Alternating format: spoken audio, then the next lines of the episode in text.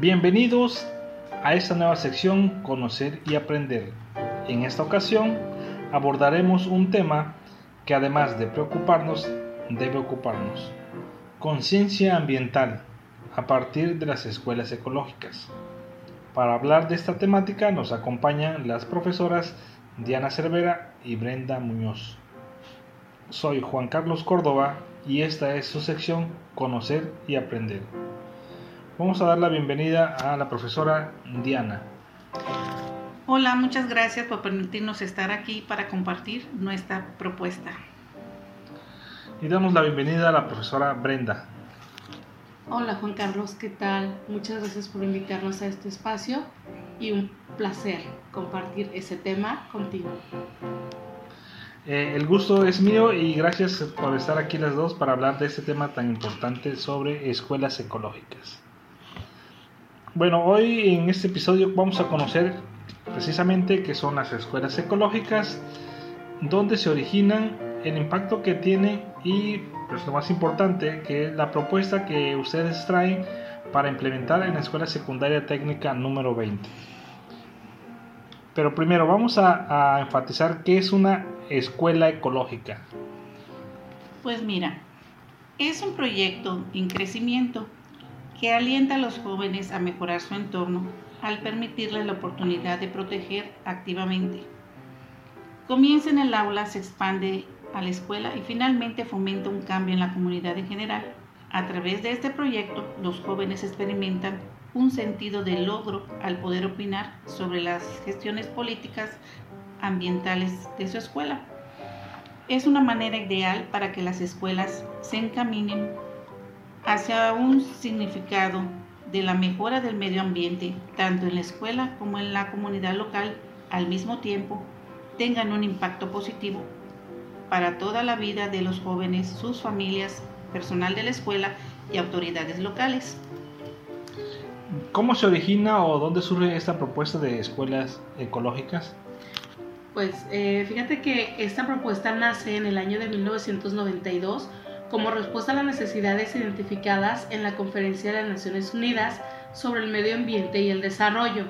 Y en 1994 se lanzó en Dinamarca, Alemania, Grecia y el Reino Unido con el apoyo de la Comisión Europea. ¿Y cuál es el impacto que tiene este proyecto de escuelas en los, eh, en los estudiantes y en la población en general? Pues es un impacto positivo, pues mejora los entornos escolares e incluso motivante, mejora su actitud, involucra comunidades y conecta globalmente. Es una forma ideal para que las escuelas se encaminen hacia el significado de la mejora de la huella ambiental, combine el aprendizaje con experiencias prácticas y desafía a los estudiantes a abordar los problemas ambientales. Y ahora sí, a ver, eh, ¿nos pueden compartir cuál es la propuesta que ustedes eh, tienen para implementar en la Escuela Secundaria Técnica número 20? Claro que sí. Eh, fíjate que la base de todo esto es la participación activa del personal, ¿no? Esto es imprescindible, así como el compromiso a largo plazo y la voluntad, por supuesto, de involucrar a estudiantes en la toma de decisiones. Esto último es sumamente importante para que este proyecto pueda llevarse a cabo, es decir, eh, pueda cumplirse con, éxito, se debe formar un comité ecológico que integre básicamente a, todas a toda la, comunidad escolar o a elementos de la comunidad escolar, ¿de acuerdo? Pero la razón de ser y de quien básicamente va a emanar todo este proyecto, pues es de los estudiantes, ¿no?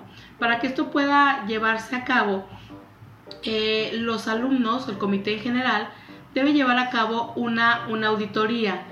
¿Qué es lo que van a valorar en esta auditoría? Justamente el propósito es que los alumnos puedan identificar la problemática eh, que genera un, conflicto ambiental o que daña el medio ambiente. Es decir, eh, que puedan identificar eh, la cantidad de basura que se produce en, los salones y por tanto en la escuela, el que puedan identificar también el uso desmedido de, la energía eléctrica y del agua, eh, también el que puedan eh, identificar que pueden reforestar en un área de la escuela y que pueden también cuidar estas áreas.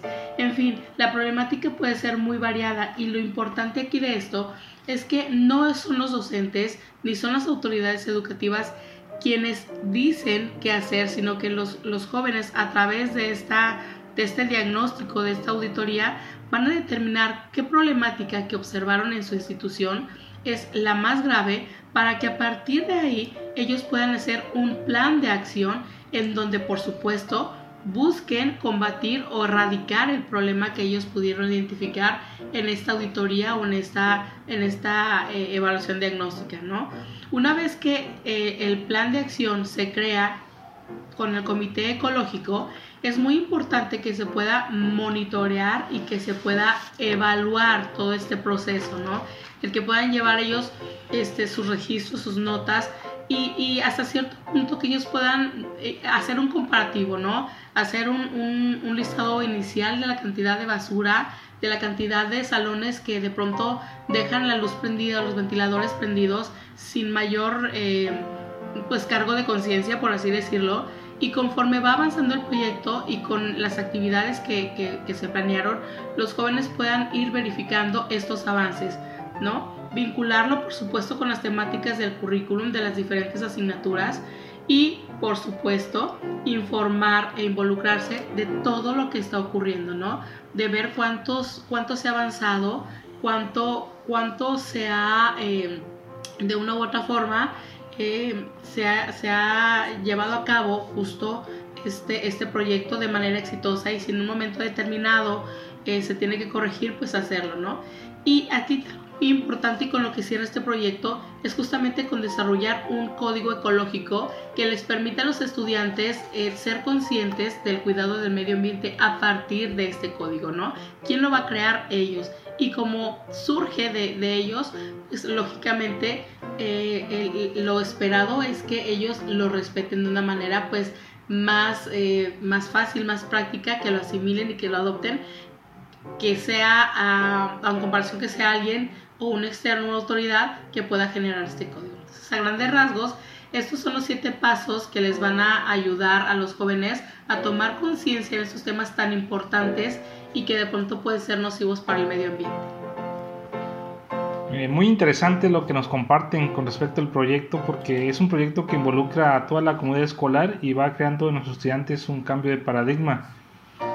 Además de que fomenta una, una cultura ecológica a través de buenos hábitos, en el ahorro de energía y en el consumo del agua y además también el cuidado del medio ambiente. Eh, pues en el entorno escolar, sino que además esto también lo replican en casa. Y esto puede generar un impacto que seguramente va a transmitir esos hábitos a toda la comunidad. Pues muchas gracias por, por asistir. Eh, ¿Quisieran agregar algo más? Pues eh, nada, muchísimas gracias por la invitación y sobre todo que tenemos muchísima, muchísima fe en que este proyecto sea bien recibido por parte, por supuesto, de los alumnos. Agradecemos la participación de las maestras Diana Cervera y Brenda Muñoz para la realización de este podcast. Muchas gracias, maestra. Y recuerden, mi nombre es Juan Carlos Córdoba y este fue su podcast Conocer y Aprender. Muchas gracias y hasta la próxima.